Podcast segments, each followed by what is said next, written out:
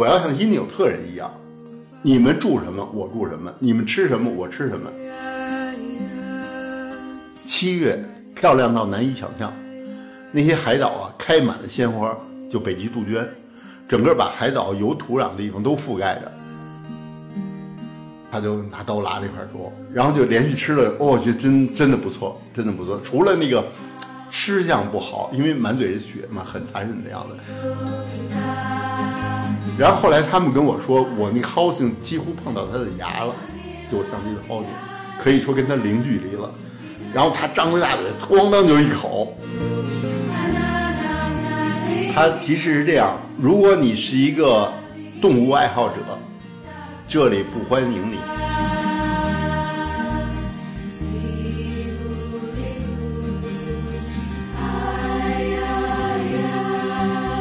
您好，欢迎收听《环球声游记·壮游者》，让我们聊聊真正的旅行。我是杨。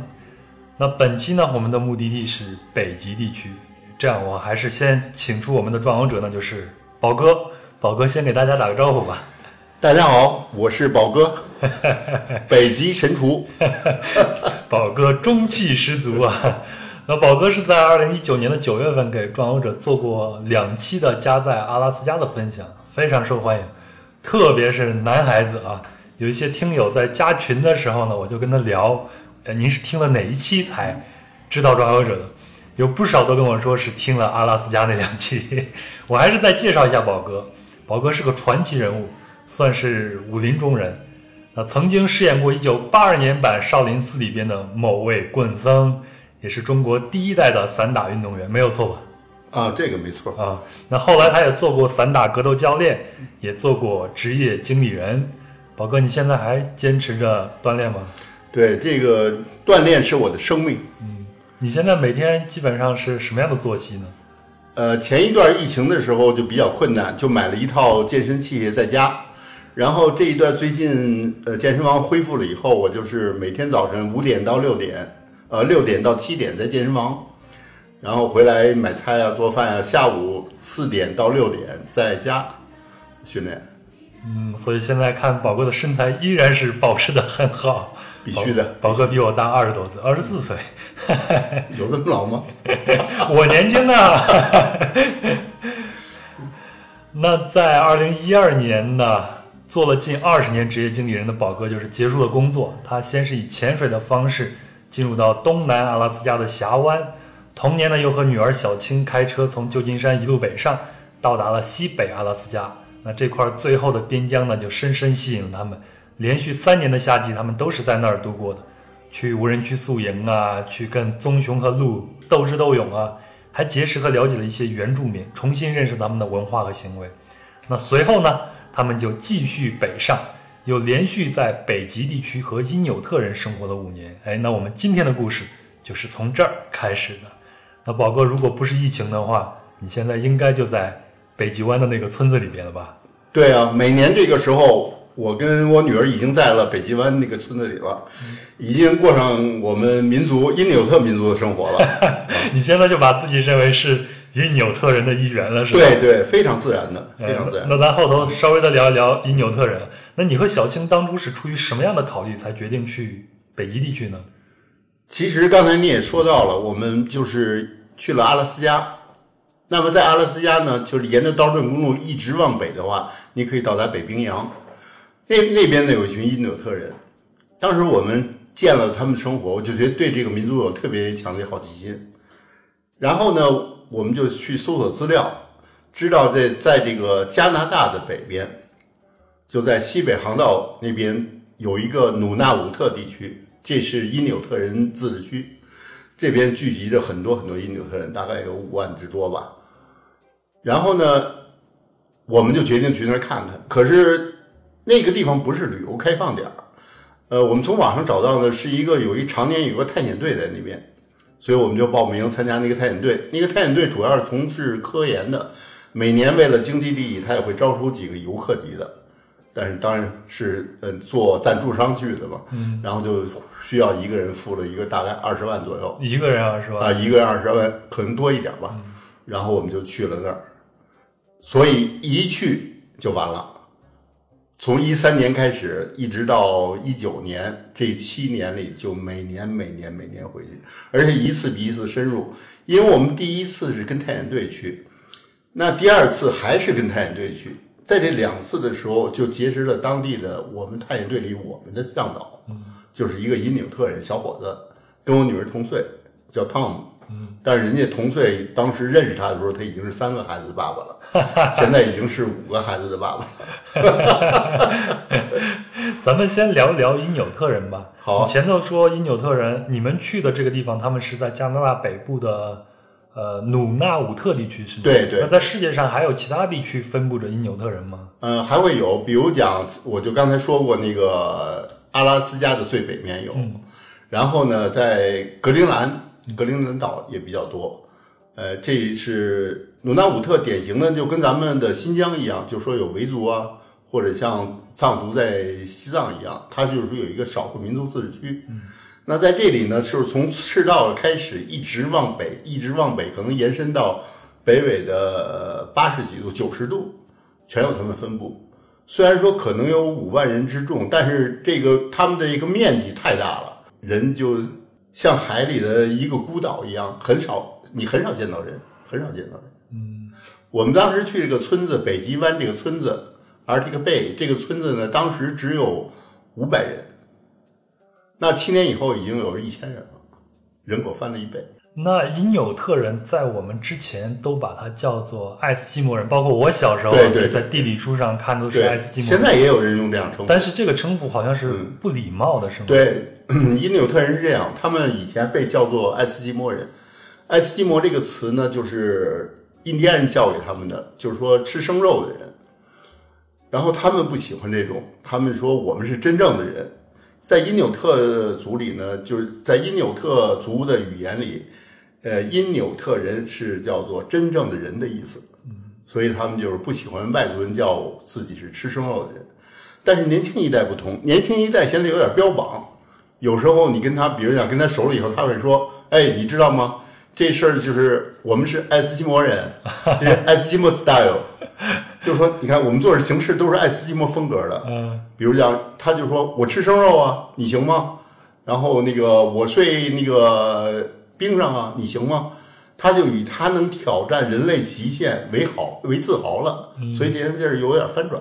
这就有点像某些黑人兄弟把自己叫做 nigger 这种呃，也也是一样的。对，是这意思。嗯，那你们是跟着那个汤姆走到了这个北极湾的这个地方的吗？对，一开始探险队呢去了几个地方，不同的地方。那汤姆我就问起汤姆，在最后一次跟探险队的时候，也就是第二次，然后就跟汤姆就比较熟了。然后因为吃住啊，整天都在一起嘛，而他是等于是我们的呃雪橇手，就拉着我们满处走，又是保镖，带枪守卫，然后那个平常又聊天这样的。然后就是说知道了他的性格啊，很非常非常，我非常跟他很投脾气的。然后，他也很很认为我拿他不当外人，不歧视他，因为他们心理上有一种自卑感，就是白人，他们讲 white people，就白人会歧视他们。他们会把中国人也认为是白人吗？啊、不会不会，他们认为我们跟他们好像很 close，因为他们自认为自己是从蒙古族蒙古利亚，然后渡过白令海峡来的，他们祖先、他们祖先是蒙古利亚，嗯，所以呢，他们就是说，呃，对于黄种人有一种自然的亲近感。还有一次印象，后来我问起他的时候，他说给他印象最深的一次，是因为我跟探险队的时候，我带了一个那个当时是那个尼康的 D 五刚出来，非常高端的一个相机，还有一个四百的镜头，我架在我的那个架子上拍北极熊。等我走开的时候呢，然后汤姆趁我不注意，他也喜欢对这个特别迷恋，年轻人嘛都喜欢这种东西，他就去摆弄这相机，然后没想到我又回来了，突然被我发现了，他就弄得特别紧张，可能他知道这东西太贵了，怕我责怪他或者怎么样啊。然后我我当时我就觉得很自然的，哎，你也喜欢玩，哎，你知道这怎么玩吗？我告诉你，我告我教你，过来过来教教你。然后那个呃，你拍几张我看看，然后我教给怎么用这台机器，怎么去拍那个远处东西，让他拍几张照片，然后就让他自己弄。他说没没问题吗？我说没问题，你随便随便用，这买的就是给人用的。然后他说这件事给他印象特别深刻，所以我们俩彼此都有好印象的时候，这事儿就好办了。嗯，当这探险队马上要结束的时候，我就跟我女儿有了一想法，我说我们绝对不能再跟探险队了，这是徒劳之举，看到的都是游客看到的。然后呢，我说所以所以这个探险队带你们去的那些地方，都是一般的比较容易到达那些地方，是吗？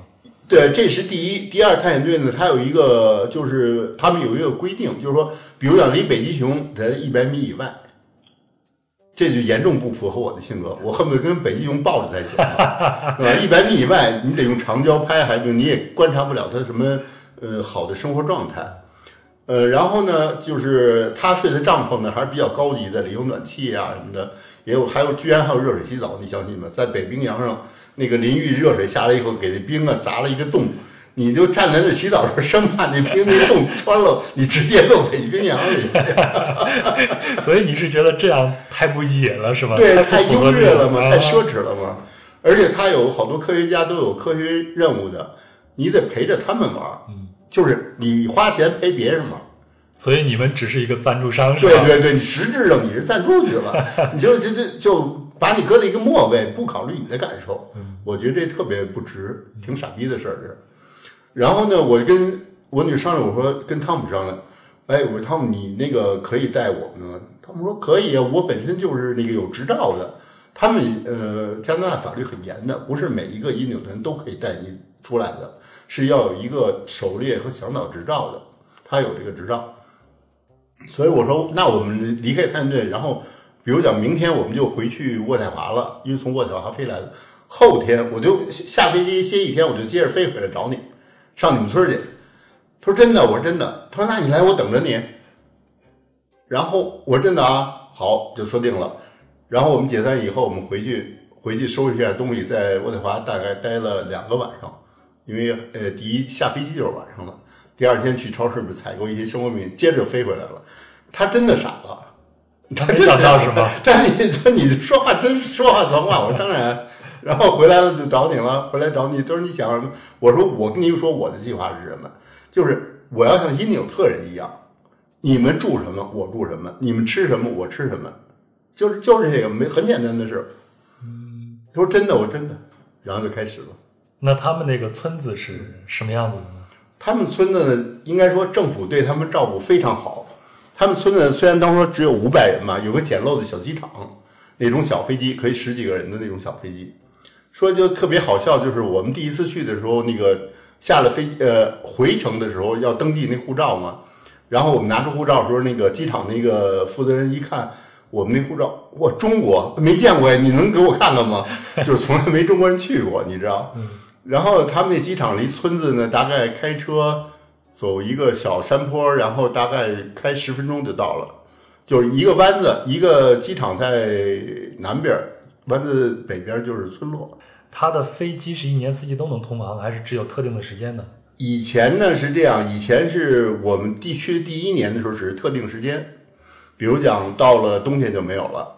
但现在就好像那个机场条件改善了，是雷达导航了。以前是目视降落，雷达导航以后呢，就是基本上，呃，说基本每天都有，但是呃，临时它有飞行员有临时不降落的权利，所以在这经常会遇到呃，今天不飞了，或者飞机已经在空中了，然后跟你说降不下去。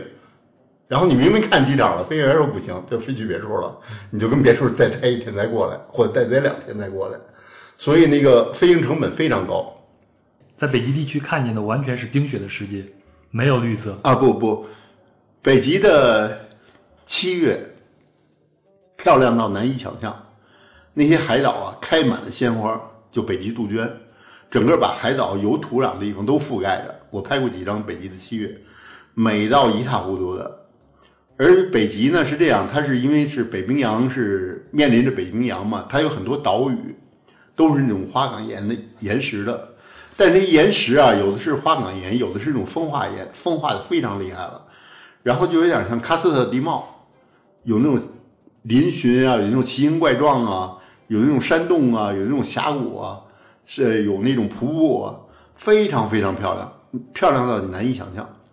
比如讲，在北极湾离出大概有一百公里的那个峡湾，有一个瀑布，瀑布下边有一个水池，那个地方拍出简直是跟好莱坞大片可以比，因为那个水全是那个冰川水，湛青碧绿的，特别特别棒，美死了。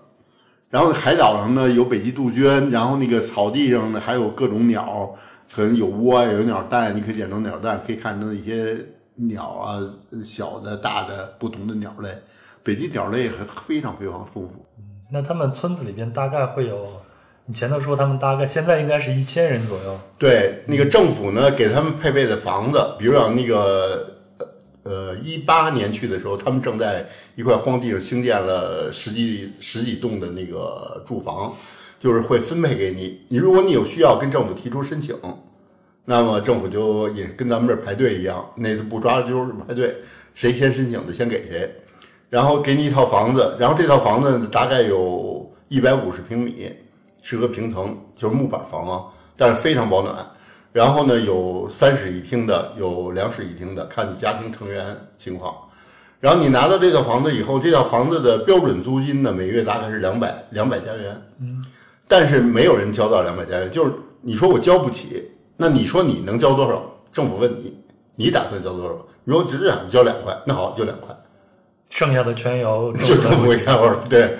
然后最最棒的是什么？这只是租金啊，水电燃气就是免费。嗯，所以这个就是就是没成本，当然就等于零成本。所以那个电灯是一年三百六十五天都在亮着的，不会关的。他们没有关灯的习惯，像咱们人走去或者是遇上那个，呃，像六月份去是整个是二十四小时白天，嗯，它照样开着灯。啊，你天那么热，它照样开着灯。人走从来不关灯，那电视走的时候永远开着，没没关电视的时候。啊，那你像因纽特人，他们应该是游牧民族，或者是吧？对，其实现在他们也是游牧民族，因为你看，我们在一九一八年的时候，就是去跟了一次那个他们的春猎，就是他们每年呢都在春天的时候，也就是这时候开始有一次类似祭祖的行为。为什么说是祭祖呢？实际上是一种，呃，他们叫春猎，就是在春天的时候，沿着祖先曾经游荡过的路线游荡一圈儿。这一圈儿小则一个月，大则两个月，就是呃，主旨就是带帐篷，带上所有的家庭成员，哪怕是你在已经在其他地方工作的都要回来加入这大家族。沿途老一辈儿会跟你讲，这个地方是我们走过地方，这就带上家里最老的人吧，这样。然后那个小辈儿呢会来学习射击啊，会去找鸟蛋，会去那个扒海豹皮这些东西，就是一个那个祭祖教育吧。嗯，那北极春猎这个故事呢，也刚好是去年的五月份，在壮游者的线下分享会上，也就是宝哥的女儿小青来给我们做过分享。我也是在那个时候认识的宝哥。如果你有兴趣的话，可以翻回我们去年的节目，在公众号里边去。收看现场的视频，也可以通过音频来收听。那后头呢，我们还会再大概聊一聊北极春猎。我们继续回到汤姆的这个家里边啊。那他们家汤姆家大概是一个什么样的构成呢？有多少人口呢？汤姆家呢，就是是典型的那种呃因纽特年轻人的家，就是比较时尚，一室呃两室一厅，啊一个卫生间，就是厅里可以做饭。大概有一百五十平米的这样子，这一百五十平米呢，呃，在一个平层来说是相当宽敞了，因为当时他才有三个孩子，那个老三朱莉当时是刚刚三个月，迎接我们的时候，他妈妈就把他背着，就是你想就是这个时候，然后北极还是零下二十度，然后他妈妈就背着他，然后就去接我们，接我们他就露着那小胳膊。肥肥胖胖的，你摸那孩子那皮肤，我第一次惊讶。其实我摸过很多小孩的皮肤，因为我们家里有小孩子嘛，摸很多小孩皮肤，没我惊讶到因纽特孩子皮肤那么细嫩，跟丝呃就跟绸缎一样，而且它根本不冷，不怕冷，就露着小胳膊在零下十几度的空气里开开心心的。哎，宝哥先说一下啊，在北极，你说刚才说是零下二十度，那是一种什么感觉呢？零下二十度是春天的感觉。就是他们，因为冬天是零下五十或六十度，就在当地来说，因为北纬七十四度嘛，然后在这现在呢，就最冷的时候能到二十度，最暖的时候，如果到了七月以后，在冰上的话，最暖的时候能到十五度，帐篷里能到三十度。那最冷的时候你在那边出过门吗？最冷的时候我没在那边度过冬，这是一直是一个遗憾，因为过了十一月就是那个二十四小时的黑天。嗯，这时候呢，他们基本上狩猎活动会减少，但也不会没有。呃，五六十度呢，那村里有一个我叫它村公所，呃，就是什么意思呢？就是国家为了让他们能度过那漫长的黑夜，有一个特别大的会议厅，这会议厅大概有一个篮球场那么大，甚至还大，有一小舞台。然后每天他们会有一些集体的舞蹈啊，集体的游戏啊，本民族的游戏比赛啊，呃，拔河比赛啊，他们另类啊，拔河跟我们想象的不一样，很多很多这种东西。然后每天都会抽出得奖人，然后头奖都是有现金的，有两百、三百、五百，最多到五百。然后设立三个奖，每天都有。这笔钱是政府拿出来的，就为了他们能度过漫长的黑夜。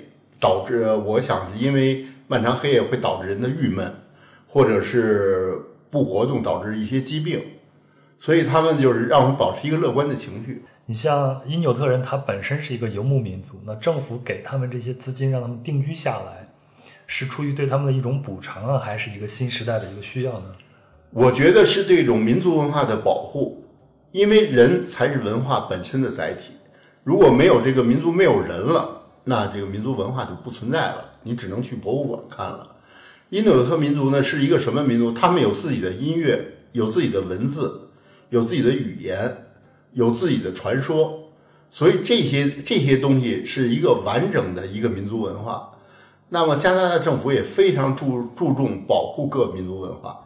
作为这个民族能在代表人，我老说他们是代表人类站在地球的屋顶上面。生存的，嗯，他们完全有理由，刚好北极是在我们的地在球仪的最上面吗，他们完全有理由撤到内地去过那些那个好的生活，也就是我们的现代生活。对我们的现代生活，但是他们不，他们坚持自己的民族文化，甚至很多年轻人，嗯，去去了外面大学，大学毕一毕业还是回到村里来，就是很少发生像我们这样的，就是出去找工作。他们都是在工作外工作一段还是回来？问他为什么？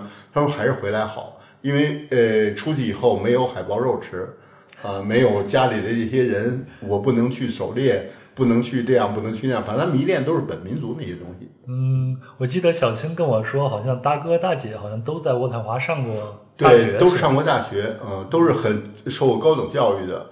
他们是这样，就是说从孩子生下来，政府每月给补贴。就是说，你生的孩子越多，补贴越多。也就是说，如果你有五个孩子的话，那个你就是坐吃无忧，就是属于这种，就不用工作了。呃，根本不用工作，所以他们很多人根本不工作。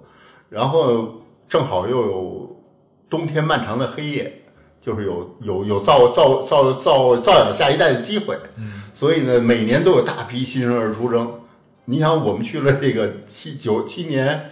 呃，整个人口翻了一番吗？五百人啊，变成现在的一千人了。对，变成一千人，并没有外来迁入人口，而是本民族的这个繁育。那你说外来的文化会不会对他们现在的生活会造成一些潜移默化的影响？会会，我觉得是这样，就是说，呃，人类的文化的交互行为必然会影响彼此。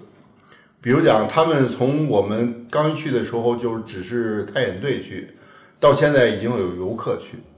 游客必然会带来好多不良习惯，像我们带的游客呢还算好，因为都是中国来的。然后其他人带游客呢，那有吸大麻的，啊，有有吸海洛因的，所以他毒品现在在那是个问题。年轻人呢有迷恋这个毒品的，然后呢就是这个地方是老一代的人也非常非常头疼，因为因为一旦迷上呃毒品以后呢，他可能就发生盗窃啊。发生这个因为盗窃引起的凶杀刑事案件，因为我们我刚才忘了说，就是这个村儿呀，有两个警察驻守，就是代表政府最高权力，两个警察。那这两个警察也是因纽特人吗？呃，不是，是白人。嗯，他们有一个自己的那个警察局，就是一个小木板房，然后有一个警车，时不时的开出来转一圈儿。然后呢，也穿制服，他们是一年一轮换，就是来这边就好像下放劳动了一样，一年，然后走了再换另外两个警察。对他们来说就是戍边。对，呃，但很很 easy 的，没基本什么事儿都没有，那边没有刑事案件，每家都是跟我小时候的北京一样，都是不用锁门的，非常世不。夜不闭户，路不拾遗。对对，还有一个特别好的习惯，因纽特人一个好习惯就是，因纽特人去任何家人，去我去你家，你去我家，或者甭管什么家，推门就进，从来不带敲门的。那不跟我小时候生活在农村生活的时候也是这样的呀？如果赶上饭点儿的话，对方家庭还会让你吃一顿。呃，不用你让，因纽特人实惠到什么程度啊？我跟你讲，第一次我去都惊呆了，以为是人家的亲戚呢，他根本不是。进来以后直接就问，因为他是敞开式厨房嘛，就是大厅的一个角落，直接奔那角落，拿起那个咖啡机上的那个热咖啡倒一杯，然后转转身去那个找包饼干翻出来，坐沙发上就一杯喝呃喝着那个咖啡，吃着饼干，看一会儿电视，放下来，扭脸走了。这个整个过程一句话没有，主人也不正眼看他，他也不正眼看主人，简直莫名其妙，你知道吗？能到这种程度。后来我问他这个，他说。宝，这就是爱斯基摩 style。嗯，那你们在那边，你和小青在那边的时候是住在汤姆家里边，还是住在外面的旅馆呢？呃，是这样，我们第一次就是住小旅馆，然后住了一半的时候，住了七八天吧，后来汤姆就非得让我们住他家去，因为北极湾当时有一个小旅馆，现在有两个小旅馆的价钱是你难以想象的。就是说，一个标准间，就像咱们如家那种设施啊，可能还不如如家。一个房间，两张床，然后一个卫生间，它是以床位算钱的。一个人，那么一八年以前是两百八十，一八年以后是三百八十。家家园对家园，一个人啊，不是一个房间。然后呢，早餐四十，午餐五十，晚餐六十。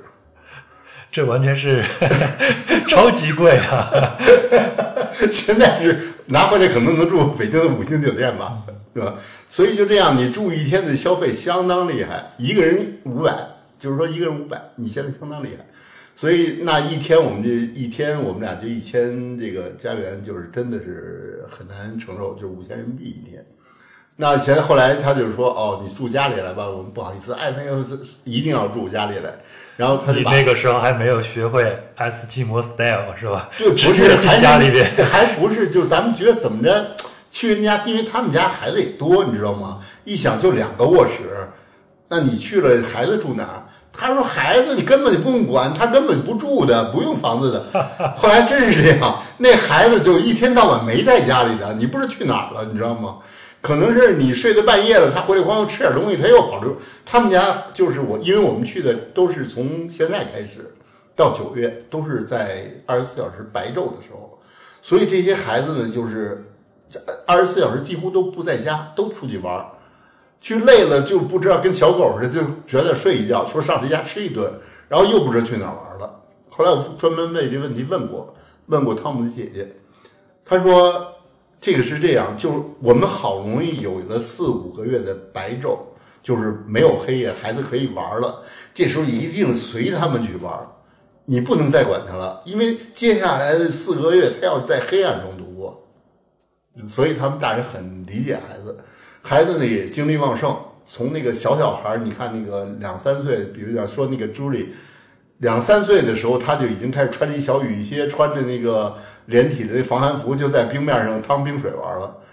家长也从来不让他看着，看着那冰冻别掉下去，家长真的不管。不会说，家长真的不管。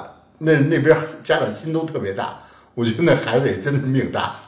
那他们会受一些正式的教育吗？会啊，在村刚才说到这说到出生，嗯，政府给补贴。那么学那个在村里有一个学校。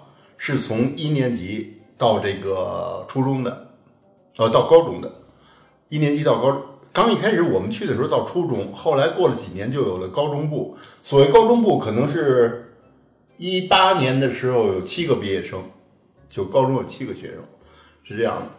那个那一八年就是村里轰动的一件大事，就是村里出了高中生了啊，啊，是一个大事。我还参加了那个七个高中生的那个毕业典礼，跟农村的家庭里面出个大学生是一样的。对对对对对对对对，呃，因为那个呃大哥的呃大姐大姐的孩子，二姐的孩子，那个是那个高中毕业生之一，七个人之一。所以我们受邀去那个村公所的大礼堂去坐在那儿看他那个毕业毕业典礼毕业典礼，很搞得非常非常隆重，有 party，然后还有一个聚餐什么的，这非常隆重啊，给人印象深刻。就是这个这段时间全是国家包了的，嗯，国家全部呃费用包了的，然后你可以任选加拿大任何大学去上大学，大学的学费、住宿费甚至餐费全是国家包了的。也就是说，你不用花一分钱。结果是呢，这七个毕业生没有一个肯去上大学的，说我不想离开村里。其实这也蛮好理解的。主要是他呢，像那个，像我刚才说那个大姐那孩子，他高中毕业以后，他是呃特别受他呃算怎么说呢？他姐姐的爸爸。呃，他妈妈的爸爸就是那个他姥爷吧，嗯，应该算受他姥爷器重，然后呢，亲自教他狩猎，枪法也好，那他就决心留在村里跟着姥爷继续狩猎。然后狩猎呢，这是一个可能他还有点小小小想法吧，可能也有了女朋友，就更舍不得走了。然后一九年，今天是两千年，一九年就是两千年头上，嗯，报了一个。孩子，嗯，啊，就是说他就有了第一个自己的儿子了。所以他们通婚和恋爱的话，基本上会选择本民族的人，是吗？他们是这样，就是说他们通婚和恋爱是两回事儿，就生孩子和结婚是完全完全不搭该的两回事儿。就是说他们，比如讲他是高中就有了女朋友，就生了孩子了，就是他的孩子，但是他不会跟这个女人结婚，没有任何原因，就是不会结婚，俩人就会继续同居，可能继续生孩子，继续同居，继续。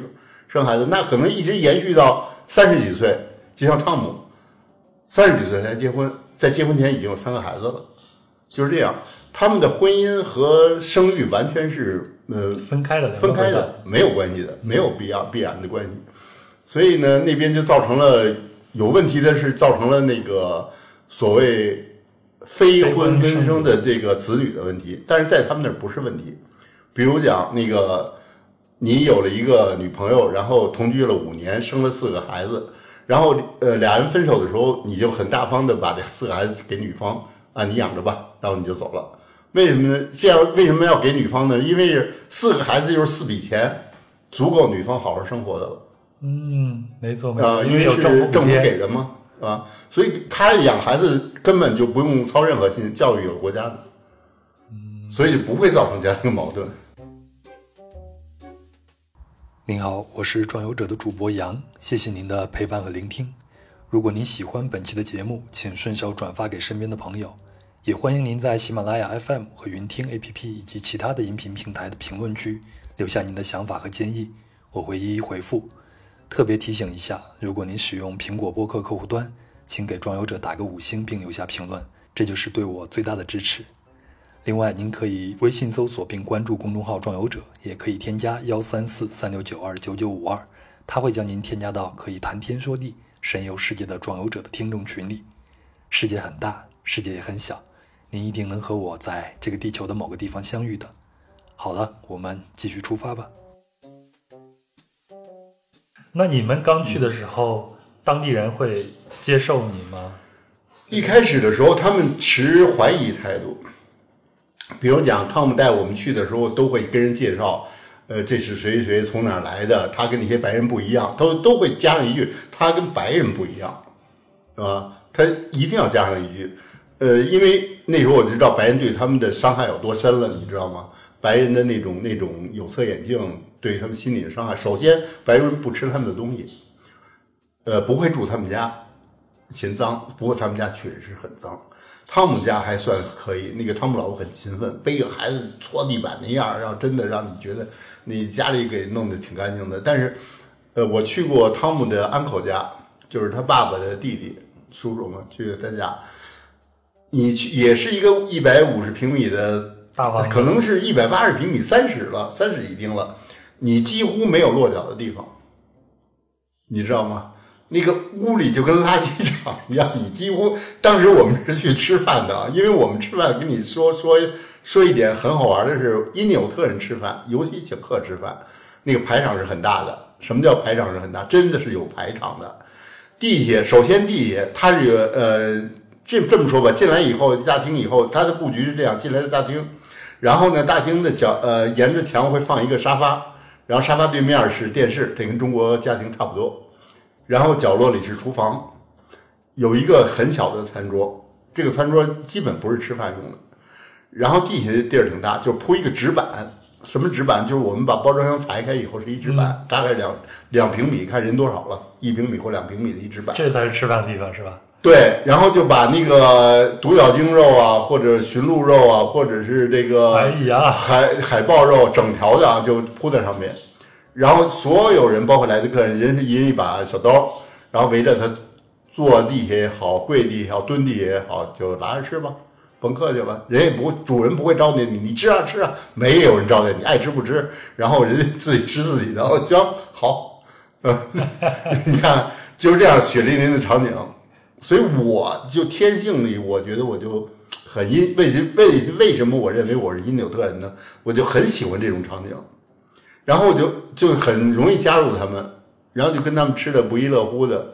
当然我会带一些酒去哦。顺便说一点，那个地区是禁酒。对啊，不是禁酒吗？禁酒，然后公共场合喝酒违法，但是可以在家里喝。他们也都酷爱喝酒。我第一次去他家的时候，还在渥太华，就让我女儿跟汤姆联系，就说你喝酒吗？汤姆说：“我当然喝酒啊，你有酒吗？” 好办。然后就带了那个大的沃特嘎，一升一瓶的，带了四瓶过去。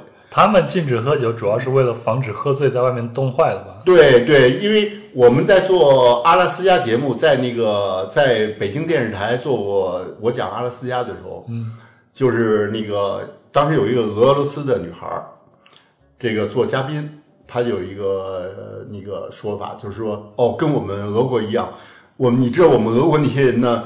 就冬天男人冻死的太多了，喝多了走的路上就冻死了，所以在加拿大的这种情况就很少，因为他不准卖酒，不准饮酒，所以这个就保护了他们。嗯，那你刚才说像汤姆的 uncle 家就比较乱，其实想想也正常，因为在我小时候看那些地理书上都说因纽特人那个时候当然还叫他爱斯基摩人嘛，都会去住冰洞嘛。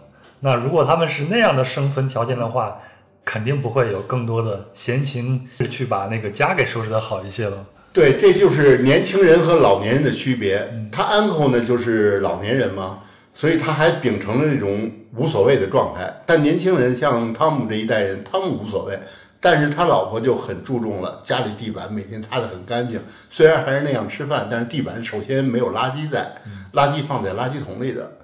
但是 uncle 家呢，就是比如讲，呃，上个星期吃完了一只鹿，然后那鹿的那个骨头还在那个墙那扔着呢。然后这个星上个星期又吃完了那个一个海豹，海豹骨头也在那扔着呢。就是你知道他家里是有暖气的，那些骨头放了一个星期以后，污的那个味儿啊，是什么味道？你知道吗？你跟走进了一个垃圾场或者坟墓一样。那他们的在住房上肯定是跟他们传统的这种民俗有一些区别了。但是现在他们吃饭还是保保持着他们传统的那样的习俗吗？对，实际上是这样，就是说，他们如果在非狩猎季没有猎物可吃的时候，村村子里头有两个超市，嗯，所以就是他们能吃到现代对我们的生活的一些对食物是吧？对，跟我们也完全不是一样的，因为我们会买米买面做饭，他们没有卖米卖面的，然后呢，就是卖的都是速食速成食品。比如讲那个快快包的那种东西，就是回来微波炉加热一下就可以吃的，披萨啊、意面啊，或者什么东西，或者速冻蔬菜，而且一定要高热量，对吧？哎，对。然后他们会去超市买，然后回来呢，他们可以这样，我很佩服这个民族是可以几天不吃东西，可以吃很少东西。我在他们家住过一个连续十天没有狩猎的日子，就是呃风浪太大出不了海。然后那个呃，冰面又开始化的那个那阶段，就是比如讲六月底那阶段，我住过十天，就是所有猎人没法出去狩猎，就超超市几乎也就吃光了，因为那个超市是凭呃夏天的一个那个货轮送来的，就每年九月份会有一个货轮，只有那一个货轮运进来，然后有几处集装箱在那儿，平常飞机补充的是很少的，那卖完也就卖完了，所以那那后来就超市也没什么卖的了。他家里人就居然也是那样，就那么过，挺挺开心，也什么给我饿的滋歪滋歪的，哇，那十天过那日子，生不如死啊！你是你知道我在北京，我得一天一斤牛肉，好家伙，一大堆东西吃的，所以可能他们已经进化出来了。就是对如果没有食物的话，我必须非常非常耐寒呀、耐饥渴啊、耐疲劳那种强悍的体质。像我这么强壮的人，在这村里能跟他们跟上跟上步伐，软一点的不行，真的不行。啊，我得说一下宝哥，因为大家看不到啊。宝哥，你的臂围现在有六十公分吗？没有五十几，五十几。嗯，我们继续。那你在他家里的时候，他家里是有暖气的吗？对在家里并不用穿那么多，是吗？家里都是只穿一个大裤衩子，嗯光膀子，然后那个汤姆就躺地下，说太热了，太热了，不行，我得出去了。就这样，你知道。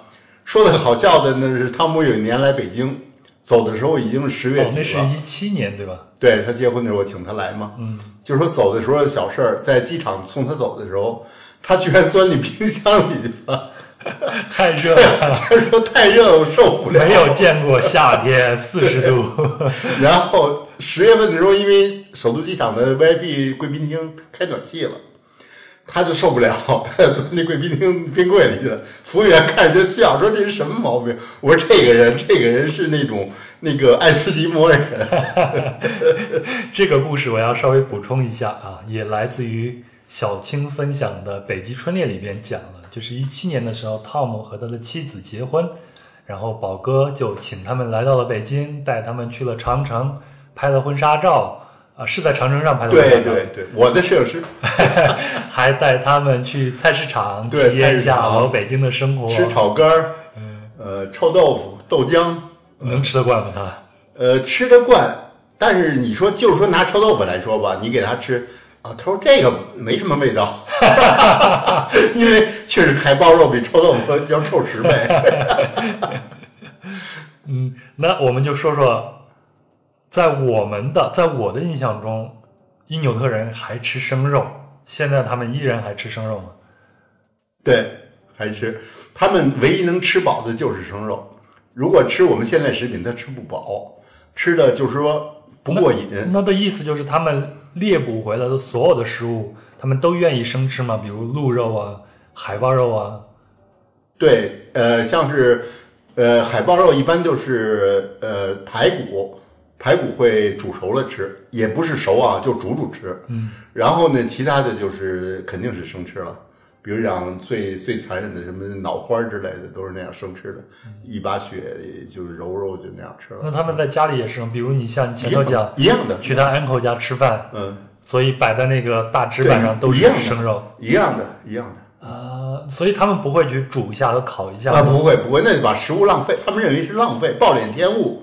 你煮完不好吃了，呃，但是有特殊情况呢，就比如讲，呃，像那个汤姆的老婆会做一种用独角鲸肉加虾加北极贝，再加一些什么东西，再好像还加牛奶，煮完的煮完的那个熬啊，特别好吃，特别好吃。就是一锅浓汤是吧？对对，但是呢，有独角鲸肉，哎，特别好吃。呃，他会这种做法。还有呢，他大姐呢会做另外一种做法，是也是后来我学的一种做法。这种做法是可以说是登峰造极的食物，就是把那个海那个独角鲸肉包在锡纸里烤。嗯对呀、哇稍微烤一下好吃啊。不是这个烤的方法，什么都不加呀，没有任何调料，就把那个独角鲸肉切成条，然后大概有十呃十五二十公分长，宽呢大概有五公分宽这样的肉条，用锡纸包起来放烤箱里烤。烤完以后呢，打开那个鲸肉那个肥肉肥油部分融化了，把那肉给搞得跟豆腐那么嫩。我我吃的没完没够哎，太好吃了，你知道吗？说起这事儿呢，有一有有一回有一个笑话，真实发生的。我回北京以后呢，有一个多年好友请我吃饭，席间请了一个大佬作陪。这个大佬是个台湾人，以前在北京商界很有名气，有钱人吧。喝到这个酒酣耳热呢，就有点吹，就说这辈子吃过的最好的东西是什么？让他印象难忘的就是精肉，烤精肉，barbecue 精肉。说你知道我在东京，东京的大佬请我吃饭，一份儿菜要一百万日元，在座的人都傻了，什么？您吃的什么这么贵？他就特得意蹦出三个字儿：烤精肉。然后他就说怎么做，怎么做，怎么做。说完以后，就等着大家的赞赏，大家都无限敬仰的时候，我说我特别不识相吗？我说这这么办，你哪天跟我回村儿，我们村儿天天吃这玩意儿，保准你吃到吐。最重要一点，我一分钱不要。而且是独角鲸。对，而且我说我们的精肉，你吃的那个再鲜也是冷冻船从南极也好、北极也好运过来的，我们这是梆一枪打死了，歘一刀来下来了，放火滋啦滋啦，十五分钟以后吃了，就这样。那宝哥，你吃生肉能吃得惯吗？刚开始太习惯了，我就没有不习惯的时候。就第一口吃下去就没有异样的感觉。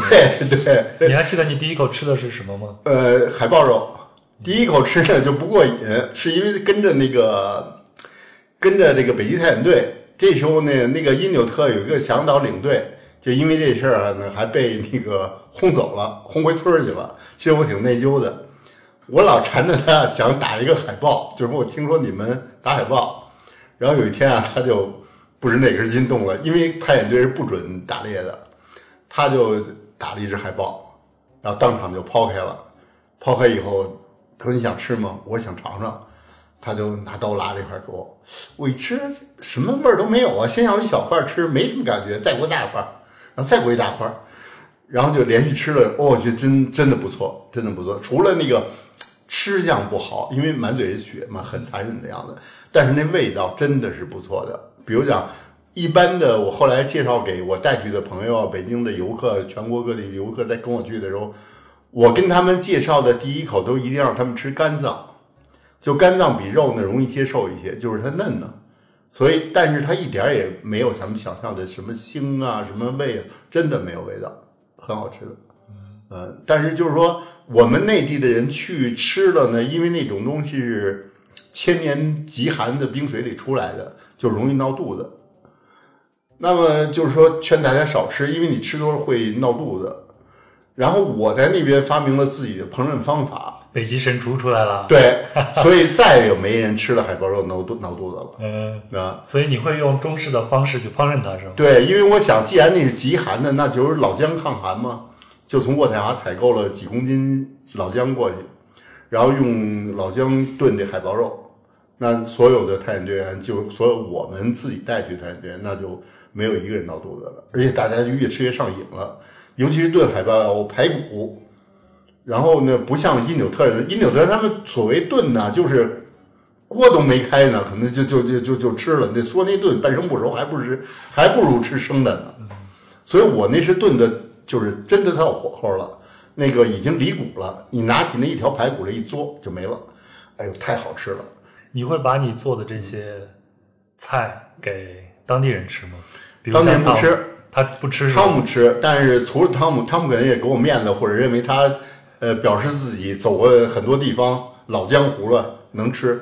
呃，其他的人绝对不吃，吃过一次，然后说你这个太辣了，我肚子疼，我闹肚子，吃完以后我拉肚子。你你往里面放辣椒了 姜 哦，就是姜而已，他们吃不了姜的味道，所以那个他们当地人不吃，他们当地人只认当地的那种半生不熟或者是全生。但是大家呃，像七年里给我印象最深的就是百分之百的人喜欢吃生的，还是我记得小青还跟我说，当地有一种叫做海鲜，是吗？哇，那个太恶心了。是非常奇怪的一种东西，你讲讲呗。也不是奇怪，就是如果你吃饭，我说这个你可能会吐，呃，我也吃了，但是我认为真是那是我不能接受的，因为你都接受不了，对它是一种胃溶物，就是说，比如这么说吧，谁喝醉了吐出来东西你吃吗？这形容不过分，为什么呀？因为你吃那个东西的时候还有胃酸呢，它是在什么动物的胃里面？是这样的，那个在七月份的时候才有，七月份哦，六月份的时候也有了吧？也可能吧。有一种海豹，蓝海豹，就是特别大的海豹，就比一般的呃斑环海豹要大。这种海豹体长大概两米多，然后那个猎人打死它们以后呢，就获取它们的它这个海豹主要以小鱼小虾为食。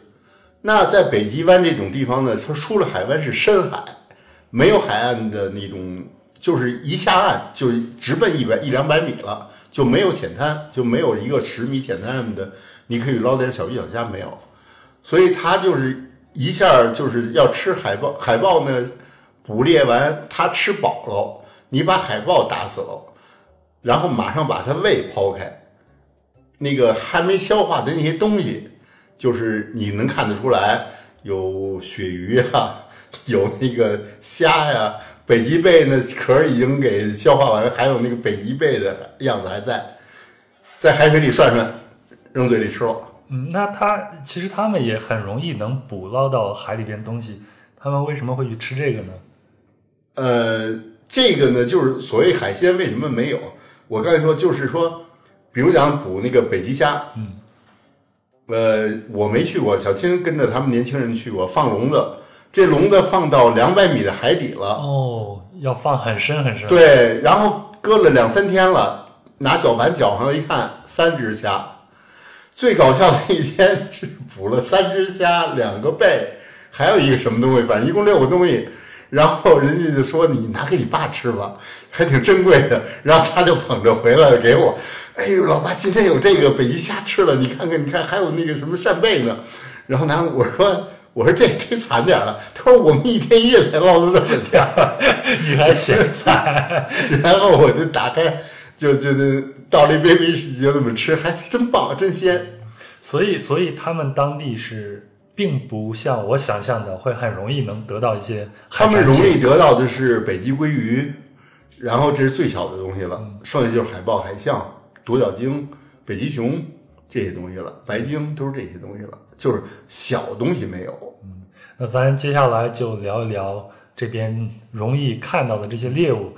那首先我得提醒一下大家，我记得小青在做北极春猎这个分享的时候，在开头就有这样一个提醒啊，你们是去参观了一个当地的博物馆，那个博物馆里边有一个提示是吧？对，村子里的，嗯。那个提示是，它提示是这样：如果你是一个动物爱好者，这里不欢迎你。好，那接下来我们聊的这些，就需要大家呃用心的去听。嗯嗯。那在北极地区能够常见的那些动物都有哪些呢？北极地区啊，从小的来说吧，像北极兔、北极狐，然后北极的狼、北极熊。驯鹿，然后这是当然，北极熊是作为海洋生物存在了，其他都是陆地上的了。那么下边海里的就有白鲸、独角鲸，然后还有这个北极驼背鲸，就非很巨大的了啊。然后呢，就是还有这个格陵兰鲨鲨鱼啊，在鲨鱼里是一个古老家族的，所以这些东西啊。呃，就是比较常见。另外，再更多的就是北极鲑鱼，非常非常多的北极鲑鱼，就是钓起来很容易吧，大概一分钟一条的速度就能钓十条了。所以这样这样的话，就是构成一个特别完整的一个食物链。当然，小鱼、小虾、贝类这都有。如果有浅滩，那么我相信也会大量存在。因为都是深海呢，它只在海洋的深处，所以不容易捕捉到，是这样。那这些动物里边哪些是属于因纽特人他们可以狩猎的范围之内的呢？全都是，全都是，对，全部，而且全部都在他们的餐桌上。嗯，那他们去狩猎的时候是有限额的，还是他们自己有一套他们自己的规则？对，当然有限额，这个是由加拿大政府规定的。嗯，呃，每年。比如讲，每年冬天的时候，就是加拿大政府会在呃前一年的那个各种观测基础上，各种统计数字基础上出台一个狩猎的这个规范和这个额度。然后呢，呃，比如讲这个刚才讲过这个北极驼背鲸，这个东西呢，就是大概是有二十几米长，非常大的一条鲸鱼，他们要动用全村的人才能捕获一条上来。像这个东西呢，在北极受保护的，那可能它要十个村子或十五个村子去抓阄，哪个村子抓到了，今年才能捕一条。哦，就这样。像大家都知道北极熊，那么我们可能都说可爱或者怎么样，其实依纽特人讲就是两个字：food，食物就是吧？食物。所以呢，就是那它可能呃，根据去年北极熊的繁殖情况，比如讲熊多了，那今年你就可以一个人三三只；如果少了，那今年可能就是三个人才能打一只，就这样，作为一个控制。那因纽特人其实在这个地区，它也是整个食物链上的一环。对对对，是不可分割的一环。嗯，而且它是严格遵照政府的规范，非常严格，非常自觉。那你比如像他们的这些狩猎的行为，会不会也相应的去促进另外一个种群的优胜劣汰的这样一个过程呢？会，我觉得这个事儿就是由不是由他们来决定，是由政府来决定的，因为政府有一帮科学家在，还有呢，根据他们每年捕获猎物的健康情况，会做出一个科学的评估。比如讲，他们打到北极熊，一定要拿到一个北极熊的这个后呃智齿部位是什么部位，然后作为标本，就封在一起去交给这个狩猎管理所。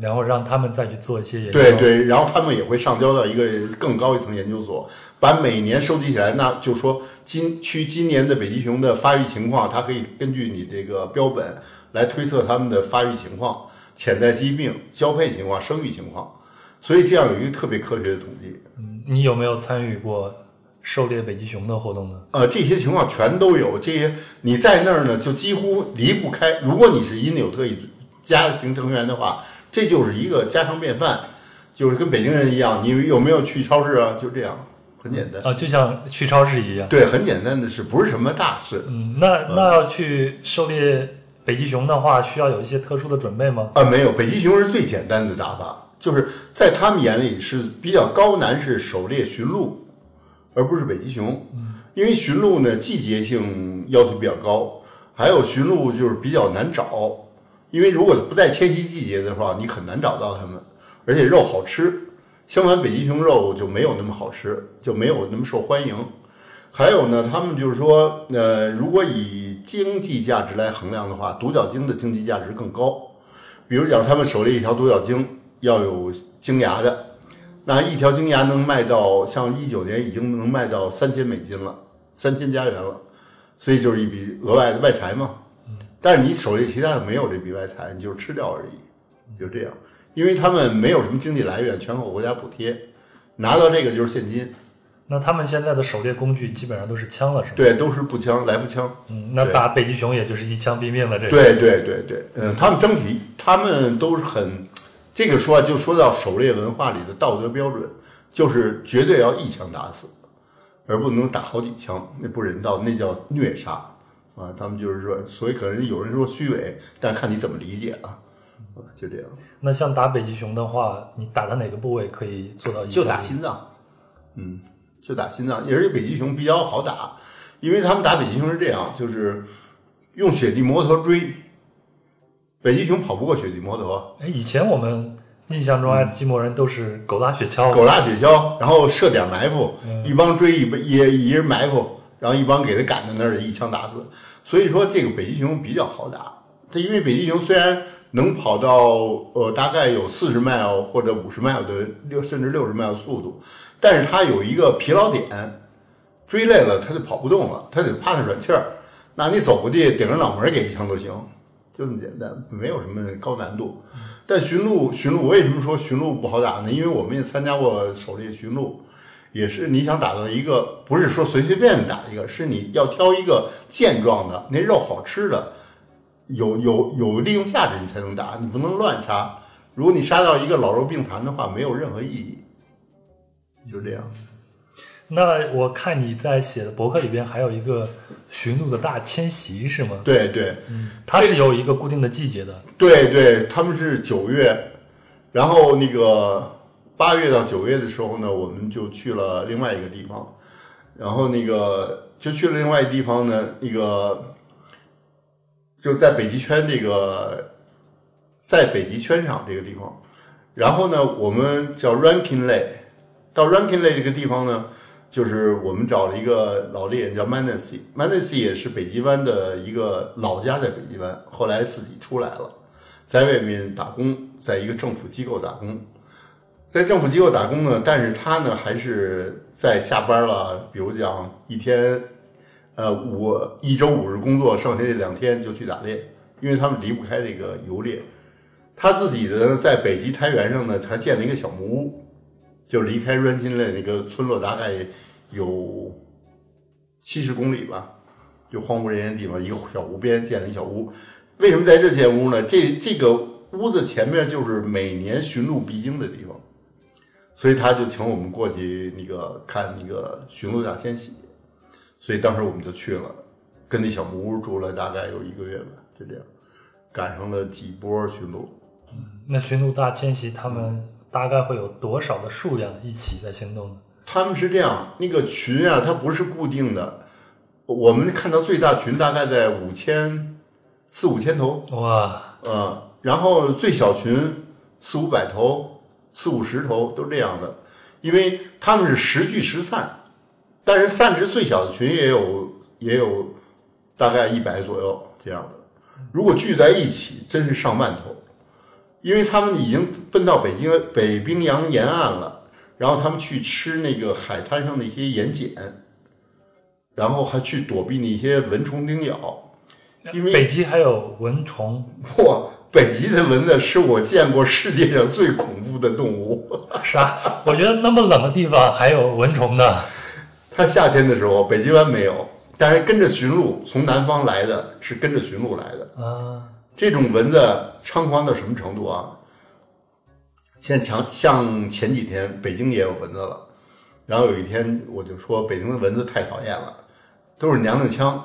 咬你就咬吧，你叫唤什么？嗡嗡半天它不下嘴，你知道？我们北极蚊子可不这样。你看见它的时候，你已经痛苦的叫起来了，它就根本毫无忌讳，它从空中啊，空中直接就直奔你，就跟阿拉斯加蚊子一模一样，就直奔你就一口。但你它比阿拉斯加蚊子更凶猛的在哪儿？阿拉斯加蚊子是单打独斗，就是一个蚊子也那么厉害。它不是，它是每个都那么厉害，一百个蚊子同时攻击你一个地方。比如讲那个我女儿那张脸，居然被咬了四十六个包，你能相信那张脸有多大吗？四十六个包蚊子得多密集吗？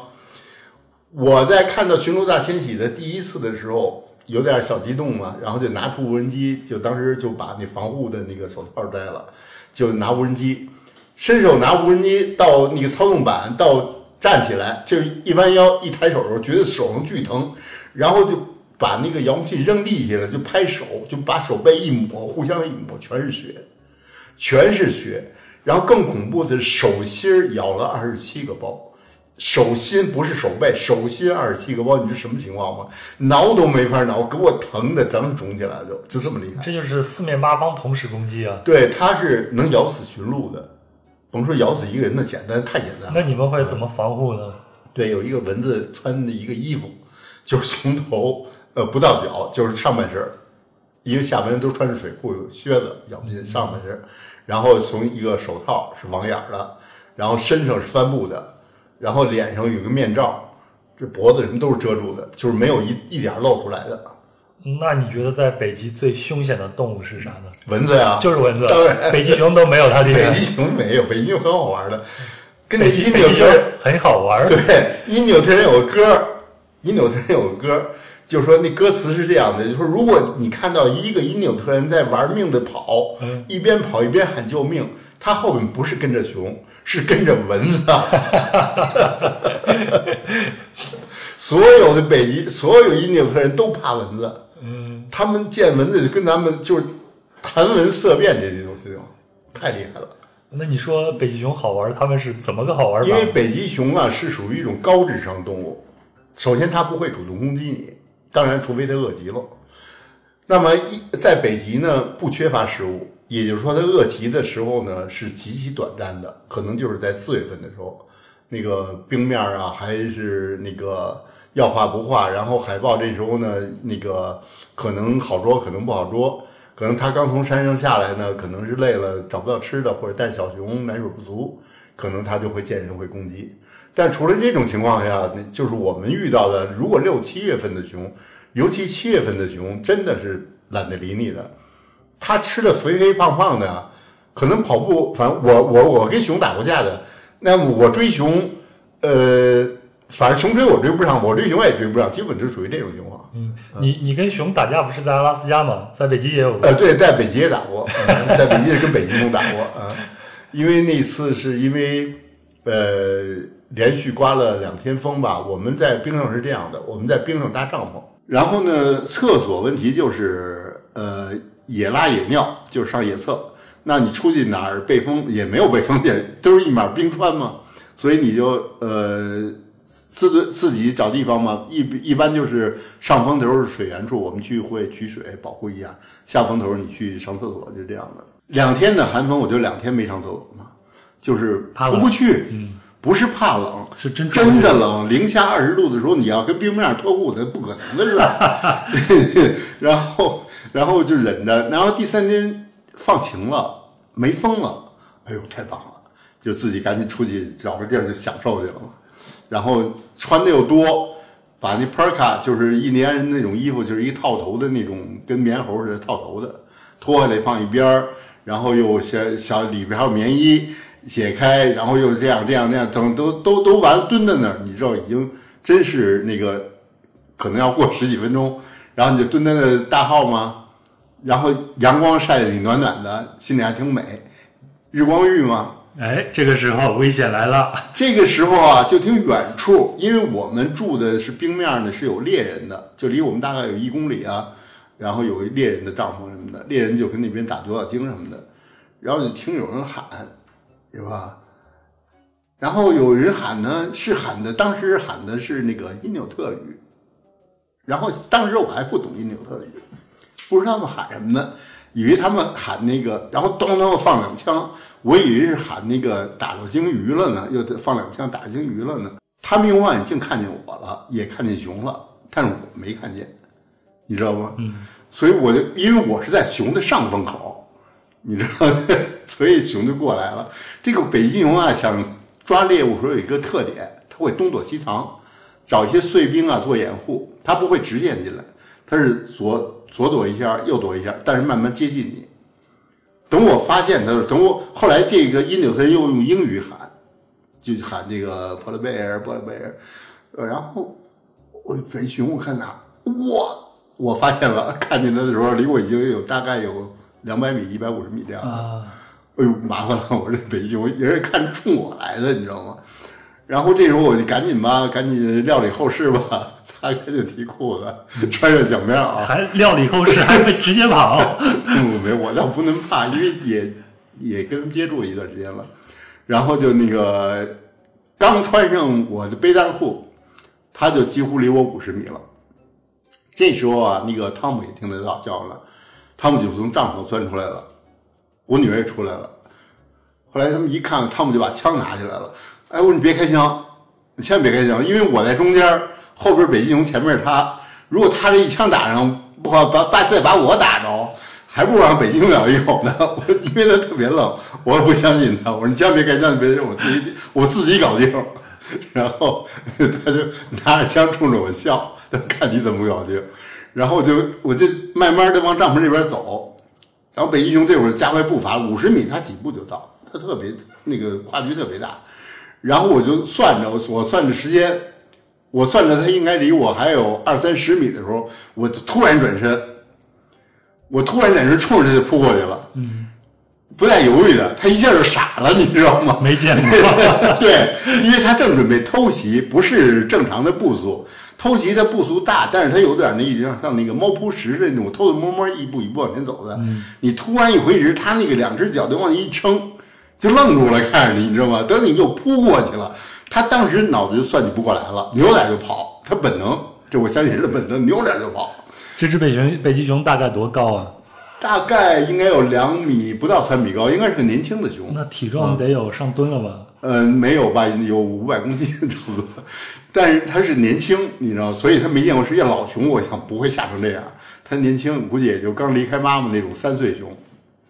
然后我追它，我就把自己尽量变得特大，张牙舞爪地追它，吼着追它，让它扭头就跑。一看它跑，那我就更牛了，追。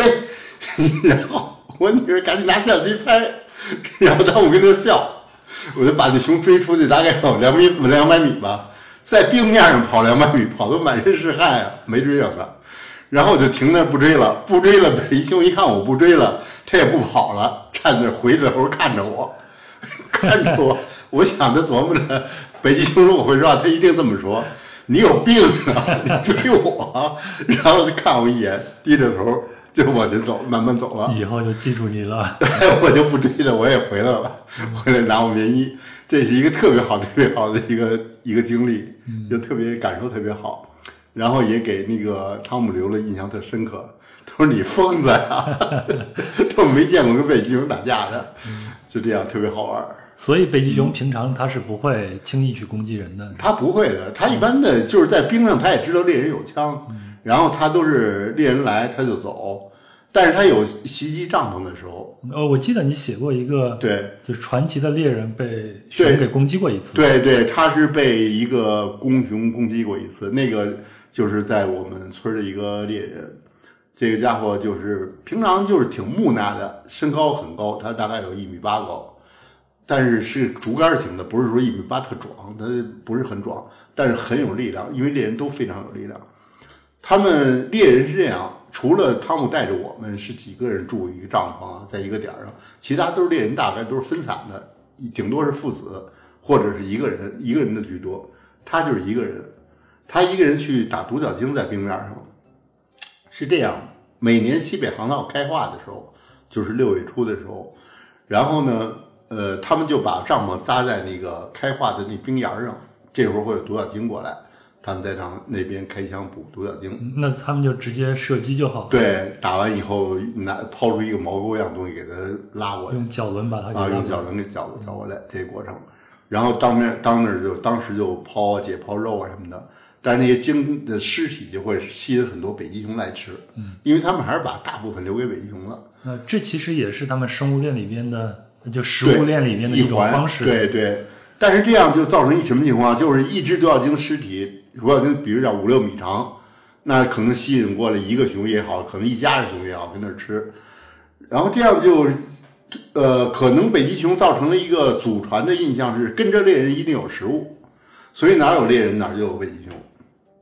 比方我们几次都是帐篷外的，就是帐篷外头站着熊，或者你睡着半截，你听外头喘气儿，你出来一看就一只熊，就那样的。它有时候会进你帐篷翻找食物，就会造成一些误会。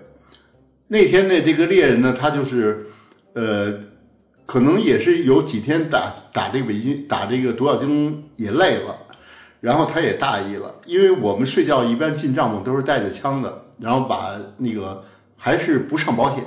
枪口朝外，就是几乎是搂着枪睡，就是说有什么动静，顺过枪就是一枪。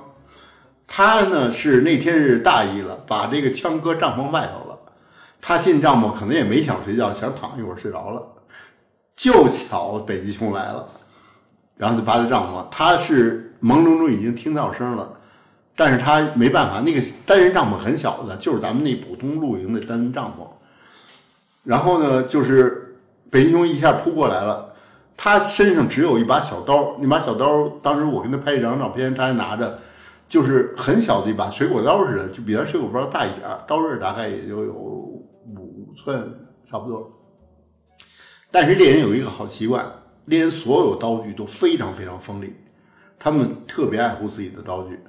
他拔出这随身切肉的小刀，这个北极熊扑下来的时候，他就一通乱戳。北极熊疼啊，就猛扒它呀，然后他就猛戳呀，然后混战或一通混战，估计他后来跟我讲，戳了有二十多刀，就戳中北极熊二十多刀，北极熊疼了就跑了，但是他怎么样呢？头上整个头皮给扒开了，然后后背最后缝两百多针，这身上缝了两百多针，他当时这头皮给扒开了以后啊。就是整个把脸这个都蒙住了，他给头皮撩上去的，然后那个血都整个蒙住了，他出来生生有开着雪地摩托车跑那个两公里之外，另外一个凭着记忆到另外一个狩猎点儿去找那个同伴求救。同伴打这个卫星电话来了，这个海岸警卫队的直升机才把他送去医院。这哥们儿也是个硬汉啊！太硬汉了，就是咱们大家可能看过小李子演那个《荒野生存》是《荒野猎人》人，嗯，根本不算什么，跟印第安人比太小意思了。这是活生生的，你知道，就是一个人跟一个熊。北极熊是什么？北极熊那个指甲我拿回来，我大家看过，那一个指甲就跟一把刀子一样，五个指甲五把钢钩啊，那十个钢钩跟你抓起来，抓挠起来，站起来三米多高，我们人根本不是他对手啊！这猎人就拼死反抗了，所以缝了两百多针，这兄弟躺了一个半月，就我我见到他的时候是不到两个月，他就又在病院上了。你说生命力有多顽强？你想象不到，想象不到，我都我碰上他我都惊讶了。哎，我说你不是被熊咬？他说是啊，我现在又在这儿了。熊呢跑了，他就很得意那样。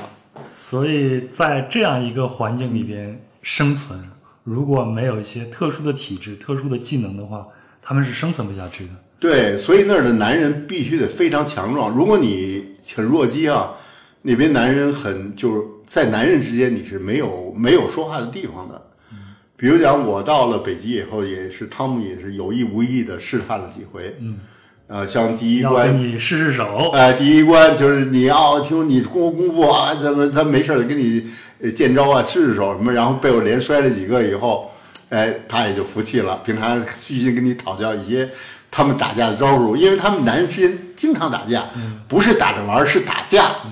他们男子汉成熟的标志是没门牙。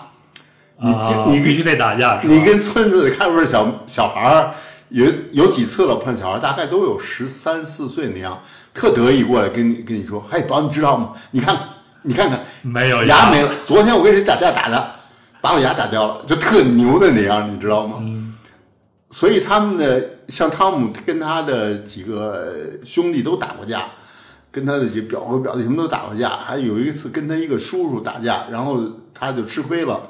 他叔叔体重大概在呃两百一百一百一百三十公斤左右吧，就是两百六七十斤这样。又高又壮那样，把他压底下了。他说压的我都喘不过气儿来。然后我说你后来怎么办？后来我没办法了，我我就求饶吧。他说你要这这种情况怎么办？我就我就告诉你啊，你要遇上胖子怎么办？你千万不能把他压住。你在压住之前呢，你可以怎么办？怎么怎么办？就交给他。然后过了没几天，他就回来说：“哎呀，宝，你真说这，我真把他打了。”他应该立即跪下，师傅。他是这样，他们打完架真打啊，打得头破血流，第二天没事似的，绝不记恨对方，真的是绝不记恨对方，是一种玩儿。一边是玩，一边是锻炼的哎他们就跟这个熊啊之间打一样，没错，真的不记恨。我我从来不相信人类之间打有不记恨的，但是在这个村落我看到真的不仅，还是兄弟，真的是心无芥蒂，还是兄弟。这跟他们的生活环境和生活习俗是有关系的。对，所以这第一关，第二关有一次呢，碰上一条海豹，大概在八十米到一百米的距离，他停下以后，以后他把枪递给我，哎，帮你来吧。你我还没看你打枪呢，你老吹你打枪，你你试吧。这你可在阿拉斯加练了好久了。对啊，我就拿那个拿这个，再说我射击成绩上来不差，都都都教别人的嘛。然后好有一托射没问题，他那还在瞄准镜嘛，一枪打中心脏，他就真的竖起大拇指了，说你真棒，哎，真的是服气了。像这种后来还有一次什么跳到北冰洋里游泳，嗯，也是几天大风，哎呀也出不去，好容易晴天了，风和日丽，大概是冰面上有十四五度。后来我不行，我得洗澡去。说哪儿去？我下去。他说你下去那可不行啊，能死人呐、这这这水可冷。他说每年我们村里就淹死人。我说没事儿。他说你找根绳子拴上吧。你这这一边去吧。后来他他就问我女儿，他说你爸真的行吗？他心脏行吗？他血压行吗？然后不管他废话，就脱衣服，脱衣服跳下去了，跳下去游了一会儿上来。哇好，我们还没回村儿，村儿就传开了，说你知道吗？中国来了一个疯子跳海里去了，跳海里洗澡去了。宝哥，你跳进去啥感觉？冷吗？当然冷，零下两度的海水能不冷吗？刺骨的冷是吧？是这样，它不是冷，真的不是冷，窒息。就是说什么？你跳的瞬间以后，你有大概你的热量有十分之一秒是呼吸是停止了你，的热量会一下子被呃，不是心脏被重击了一下，心脏被重击了一下，然后窒息了，你的呼吸停止了，主动呼吸已经停止了，你必须扛过那一下去。你那个时候嗯意识依然在，对，但是你喘就是喘不过气儿，就一下就就根儿就好像断了，喘不过气儿来了。但我有这种体验，因为我是潜水员嘛，我做冰潜做了很久，所以我有这种心理准备。跳进瞬间就已经把自己全身封闭了，下适应温度以后，钻出来那一刹那，缓过来，把这口气换过来，然后再开始，然后就拼命游，拼命别停，拼命游，拼命游，别别别别停，但别别游太远啊，有五十米赶紧回来，太远了可能回不来了，冻僵了，你知道吗？最后趴那冰面上往冰上上的时候，就已经是冻僵了。上来以后，上来以后可是进入天堂。哇，浑身这个叫热，就坐那就不想穿衣服了，坐在冰上就不想穿衣服了，坐在那个北冰洋那个冰岸上，那个又没风，太阳晒的，哇，那叫舒服，拿毛巾一擦，浑身那叫热，就真的是出汗了，非常舒服，非常舒服。所以我建议要有机会能去北冰洋的，身体好啊，健康啊，下去试试。所以这几关过了以后，Tom 就对你另眼相看了。对啊，还有后来我去潜水拍北极熊什么的，在冰在水里跟北极熊面对面，哎，这个我们留到最后一个再讲。他就啊是简直都都惊了，他就惊了，他就跟你佩服的五体投地了，然后就简直是就是以前见了兄弟，以前见了大神那感觉？就以前老跟我拽，因为我的因纽特民族文化都得跟他学，所以他老是作为教导者的样子。那次他才真的是说，哇，你有这么多可以教我的，就这样，就是说，就是我们反我们俩关系就这样的，慢慢慢慢就就是就是特别亲密。但是总体来说，是我敬佩他的可能是百分之九十八，他敬佩我可能就百分之二十一。我我相信应该是这个比例。就所以他值得我学呀、值得我敬佩啊，真的是太多太多了，就有男人的那种东西。就是我们这些男人，如果如果我们还算男人的话，如果你去北极，你才能知道你算不算一个男人。因为北极男人是真正原始意义上的雄性动物，就是真正具备那种在大自然里能够独立生存的人这个标本，而不是像在都市里或者在村落里可以集体的互相取长补短、互相帮忙。在北极没有互相帮忙。不是大家不肯帮忙，是你一个人出去的时候，你面对的是整个地球上的最困难的环境。一个人，你要处理无数无数的、无数特别简直难以想象的问题，你们出去有没有碰到过一些？太多太多了，太多太多了。而且他都以个人智慧，以一些原始方法解决了现代的困难，让你佩服的五体投地。这时候他就运用了自己那种聪明。那种手艺，那种韧性，就整个你一看就是自愧不如。甭管你在北京你有多牛，甭管你在体育界也好，你在这个搏击界有多牛，你到那儿你都得甘拜下风，因为他们是男人，就这么简单。嗯他们是跟大自然在打交道，对，是在跟天斗、跟地上的动物在斗。对他们面临的是人类从有人类以前一直在面临的东西。你不是，我们不是，我们面临的是经过改善、经过改善、经过改善、经过改善的环境。我们已经在温室里边培养了对对很多很多很多对很多代对了。对，你这很多代里那个一个取得了文明上的进步，另外一个你失去了人性本身自有的那种狂野和自由的强悍，还有的智慧，嗯，这是最重要的。这些是不是因纽特人以及北极最吸引你的地方呢？对对对，没错没错，这也说到心里了。因为你在那儿，你能学到，你就打开了一个新的世界。哦，原来世界是这样的，原来人是可以这样的，每个人的潜力可以这么厉害。就是什么野兽也不会放在心里，也不会放在眼里，也不会。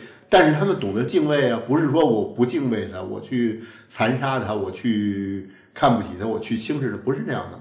他们非常小心谨慎的对待大自然的每一项变化，呃，避免自己遭到一个灭顶之灾。因为那一点儿的失误，小小判断的失误，就是你的命就没了。好，那我们继续再聊一聊这个话题。那像他们对待北极熊，他们去狩猎的话，依然是有配额的，对吧？对对，嗯，嗯他们有一个特殊的季节吗？每年的三月、四月、十月、十一月这四个月是可以狩猎北极熊的。嗯，除了这两三月、四月和十月、十一月以外，都不准狩猎北极熊。但是在北极熊攻击你的时候，可以开枪击毙它。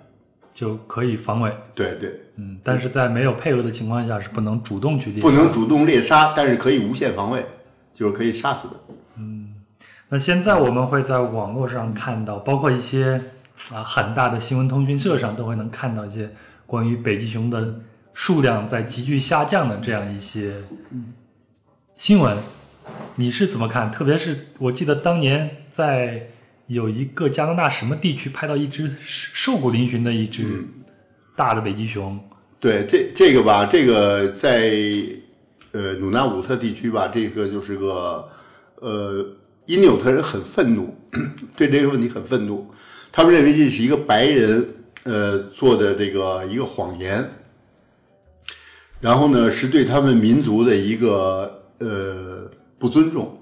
为什么这么说呢？因为北极熊实际上数目是以呃是正在增长的，所以他们才能得到更多的配额。比如讲一个很很简单的事实，就是以前我们只见过北极熊妈妈带着两个孩子，北极熊一窝可能能生三四个，但是我们只见过最多带个两个孩子的、三个孩子的。但是，一八年的春天见到的北极熊去村里带着四个孩子，这是从来没有过的，就是它生育情况良好，这是第一。第二就是北极熊在北极来说数量就是像我们一天差不差不多能跟七八只北极熊见面打交道，就这样的。你说的那张照片呢，是一个呃混血儿，印纽特人跟白人的混血儿拍摄的。这个人以前出在出身于北极湾，现在已经被驱逐了。他就是这儿的人。对对，现在不准他回村儿，视他为因纽特民族的叛徒。啊，他用一只病熊照片来博眼球，来制造假新闻啊。然后为什么说为什么这么说呢？是因为我们都知道，任何人不管多强壮，任何种族，你找出一个弱鸡来都是可能的。那你拿一个年老体弱、多病的北极熊来代表整个北极熊群体，是非常非常不公正的。比如讲，你看我拍的北极熊照片，我拍了上千张，可能不到上万，但是最最起码有五六千张北极熊照片了。每一个都肥的跟猪似的，然后我们都是说，哦，这个太肥肥了，我们得追着让运动运动，让它跑，我们得追着它跑一会儿，让他减肥，啊，因为你不知道北极熊那种肥是多肥，它怎么会有饿死呢？还有他们对北极熊的一个误区是认为北极熊是依托冰面捕猎的，北极变暖。所以他们就出了一个逻辑：是北极变暖，冰融化了，北极熊淹死了，就捕不到食物站在浮冰上。站在浮冰上，所以这特可笑。为什么？北极熊已经被科学家郑重定义为海洋性生物，海洋动物。北极熊是海洋动物，它不属于陆地，也就是说，北极熊会游泳。它可以在海里边去捕食。比如讲，我是潜水员，我下水拍过北极熊，北极熊追我到水下二十米。那以前的误区认为北极熊不会减压，它不像我们潜水员会捏鼻子减压，它不会。那五米一个大气压对它来说，它就可能到五米，它不往深追了。这是特别愚蠢的一说法。说那说这个的人，你下过五米吗？你跟北极熊一块下过五米呢？如果你要坚持这说法，你就去北极，跟我去北极，你全身设备，你去找个北极熊，你跟他下五米，你试试。你是什么情况？你肯定被当一海豹抓走了，啊！北极熊是在海水里抓海豹的，主要的它主要狩猎方式是主要狩猎方式的对象是海豹。那海豹我们都知道，在水里游的相当迅速，北极熊能在水里抓到它，那你想它在水里多灵活？所以我作为一个有资格说这话的人，是因为我在深海十五米以下见过北极熊，所以我有权说这话。对吧？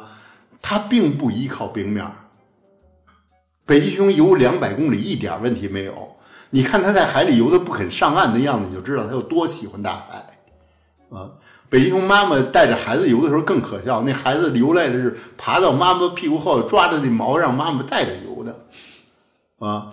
就就这么好玩。他看见浮冰上去喘口气儿，他也是为了跟着喘口气喂孩子而已。歇会儿它还会下去的。所以根本不存在什么北极没有冰了、变暖了、北极熊被饿死了、呃，种族快灭绝了这种人类的伪善，真的没必要。而且我们就说北极变暖，地球是温室效应，是不是个伪命题？现在科学家有争论的，嗯，依然有争论，对吧？是很多主流媒体、主流科学家，呃，有一大部分人是不承认北极变暖，相反是北极在变冷，是小冰河期即将到来。也就是说，现在暂时的一些地区性的暖的变化是更冷到来之前的征兆，啊，这在科学界有很多说法的，所以现在不必一味担心这个，与其担心这个，还是担心担心人类的。这个不道德的行为给地球造成的伤害更现疫情啊，对呀，比如像这次瘟疫，比如像战争，比如像人类之间尔虞我诈，比如像金融上的这个各种坑、各种陷，对吧？相对来说，在北极这样的环境里边，人们之间反倒更纯粹一些。像这次瘟疫来说，那北极给我村里给我的信息就让我特别开心，在哪儿？因努纳武特地区没有一个人感染病毒，是零感染。直到现在是零感染，所以你说什么人家吃生肉不文明啊，跟地下吃东西不卫生啊，各种卫生条件不好，没有病啊？你高楼大厦天天洗手，出门戴口罩，说瘟疫四处流行，你怎么解释？啊，更让我，所以更让我向往回去，但是肯定现在回不去。现在即便能回去，我也不敢回去，因为我怕真的把人类不卫生东西带回去，对吧？还是保留那个一片净土，就是这样。好，那咱接下来再聊一聊他们的传统保留这个问题。那现在因纽特人他们的这些传统还是一代一代的往下传吗？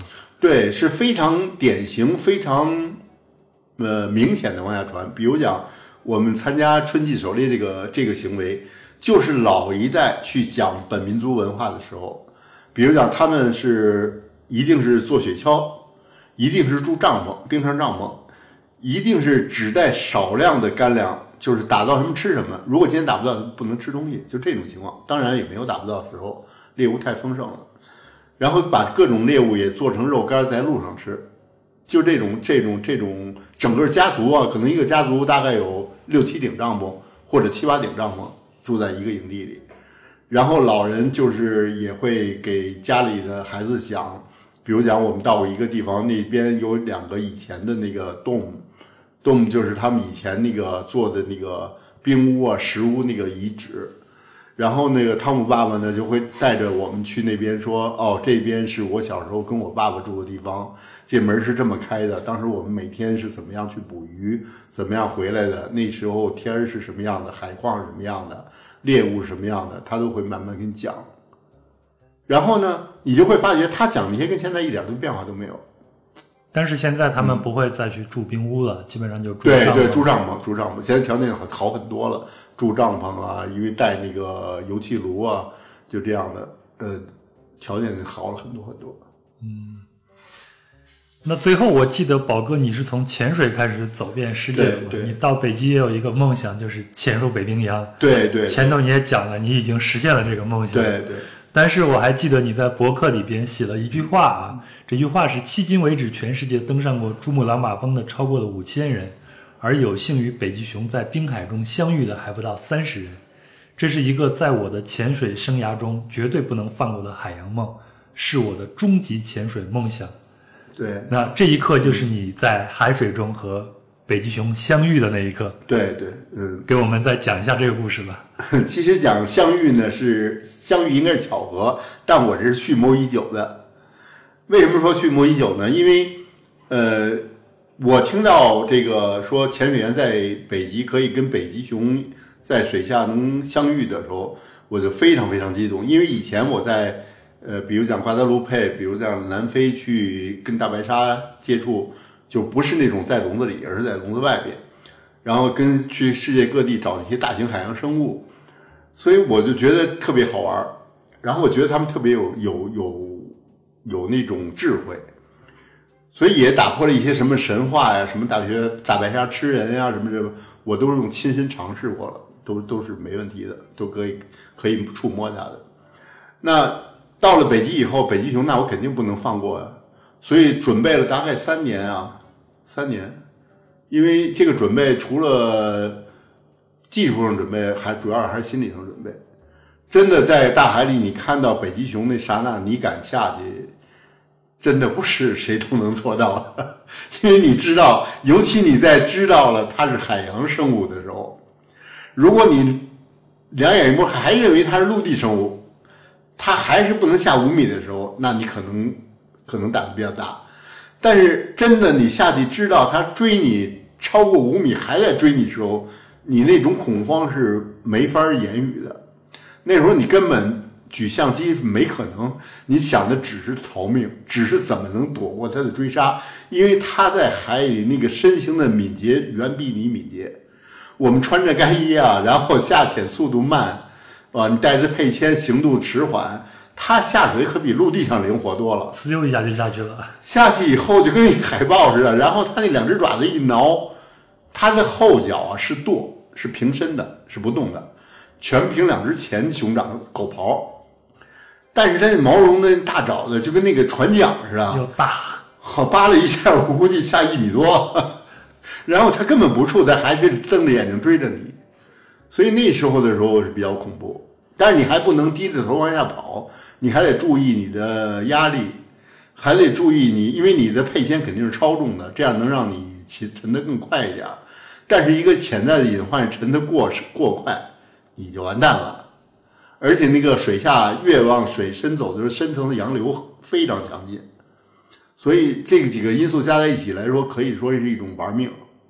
但是我喜欢这种挑战，所以终于在一八年，应该在一八年成功了啊！在一八年的时候，我们碰到了是一个妈妈带两个孩子，这个就比较好的目标了。如果是一个公熊的话，那我是不敢尝试的。因为一个公熊的话，它肯定拿你当猎物，猎物目标一定要追到你，哪怕它追不到你，它上来等着你，你只要上来，它还会下去。所以跟公熊不能玩这游戏。但是带着小熊的妈妈就两说了，它是以保护小熊为目标，它不会追你，它不会追你。所以就在这儿就开始就跟汤姆在船上嘛，我说你准备好了，他真决定，我真决定。他说那好，他说的要不行我就开枪啊，我不行你也不能开枪，因为我真的怕你枪打着我。然然后，因为他自己被走火打过一枪，很厉害的嘛，所以我就始终对于他拿枪心存忌惮，你知道，他太冲动了。然后那个，然后我就下去了，下去以后，北极熊看到我了，看到我也追过来了，追过来，然后我继续下沉，继续下沉的时候，他也下，他也往下走，下到十呃大概七八米的时候，我到十米，然后他不下了，因为他那时候有孩子，孩子下不来，他就往上浮去找孩子。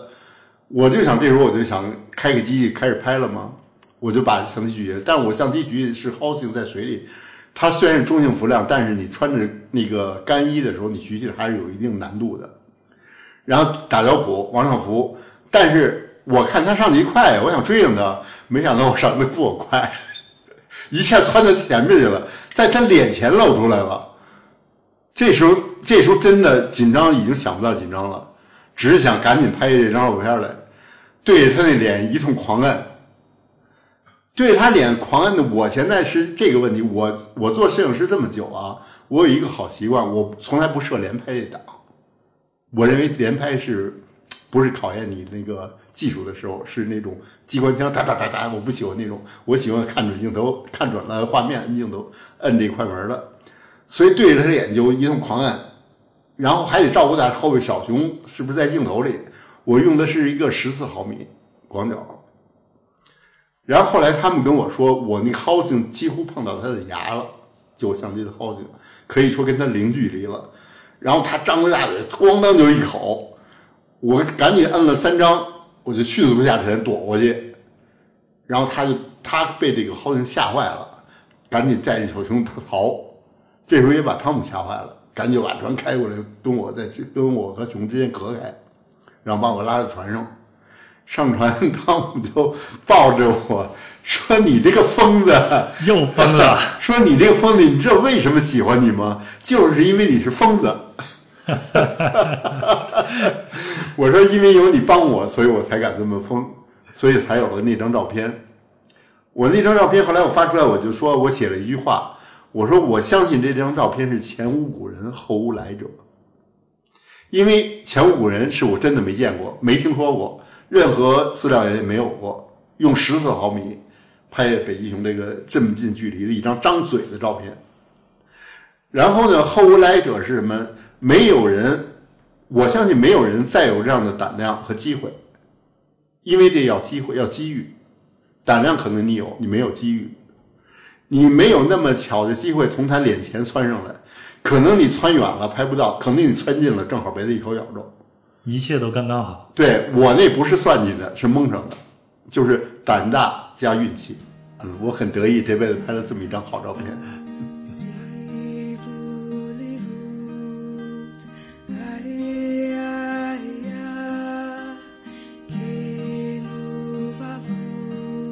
好了，以上就是本期的全部内容了。非常感谢宝哥的分享。也谢谢您的陪伴和聆听。通常呢，我会在这里和大家说再见了，但是今天我想再稍微絮叨一下两件事儿。第一呢，您在片头以及片中，包括您刚才听到的这首歌曲的名字，翻译过来的意思就是“心爱的努纳武特，我的家”。那北极湾这个村子就在加拿大的努纳武特地区。那这也是一首因纽特人自己的歌曲。说真的，我也听不懂歌词，但是它的旋律以及这个旋律在我脑海里边所构建的意境，已经让我领略到了极地以及极地人的生活。那在我白活完了之后呢，我会把这首歌再完整播放一次，请您也闭上双眼，仔细的听一下。那第二件事，我猜啊，在这期节目上线后会引起一些讨论，所以在对本期节目做后期剪辑时，我曾经犹豫过，是不是要在片头放上一些友善的警告。比如像本期节目会有吃生肉、狩猎动物等可能令人不适的描述，请您慎重收听等等。但是啊，我后来想了想，我们每天都在吃肉，无论它是养殖的还是猎取的，看起来并不比因纽特人狩猎后吃生肉更高尚啊。甚至“高尚”这个词都应该有个双引号。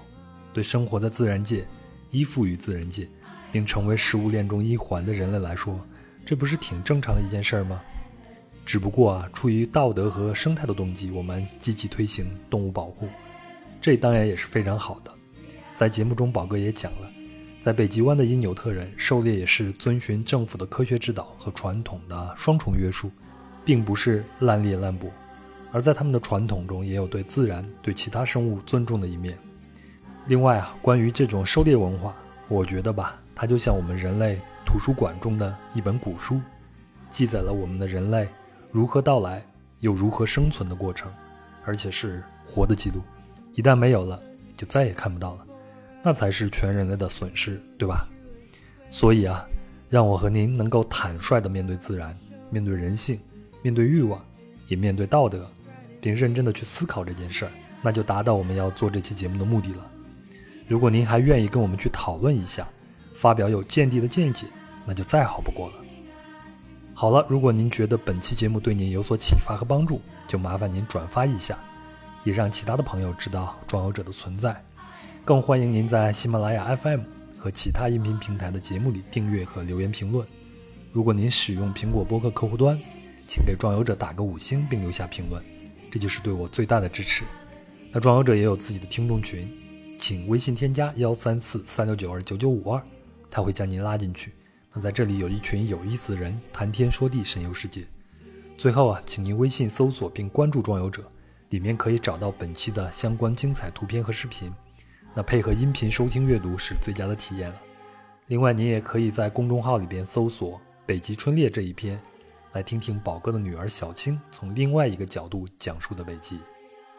好，那本期就到这里了，祝福大家一切安康，我们下期见。下面呢，请听这首《心爱的努纳武特，我的家。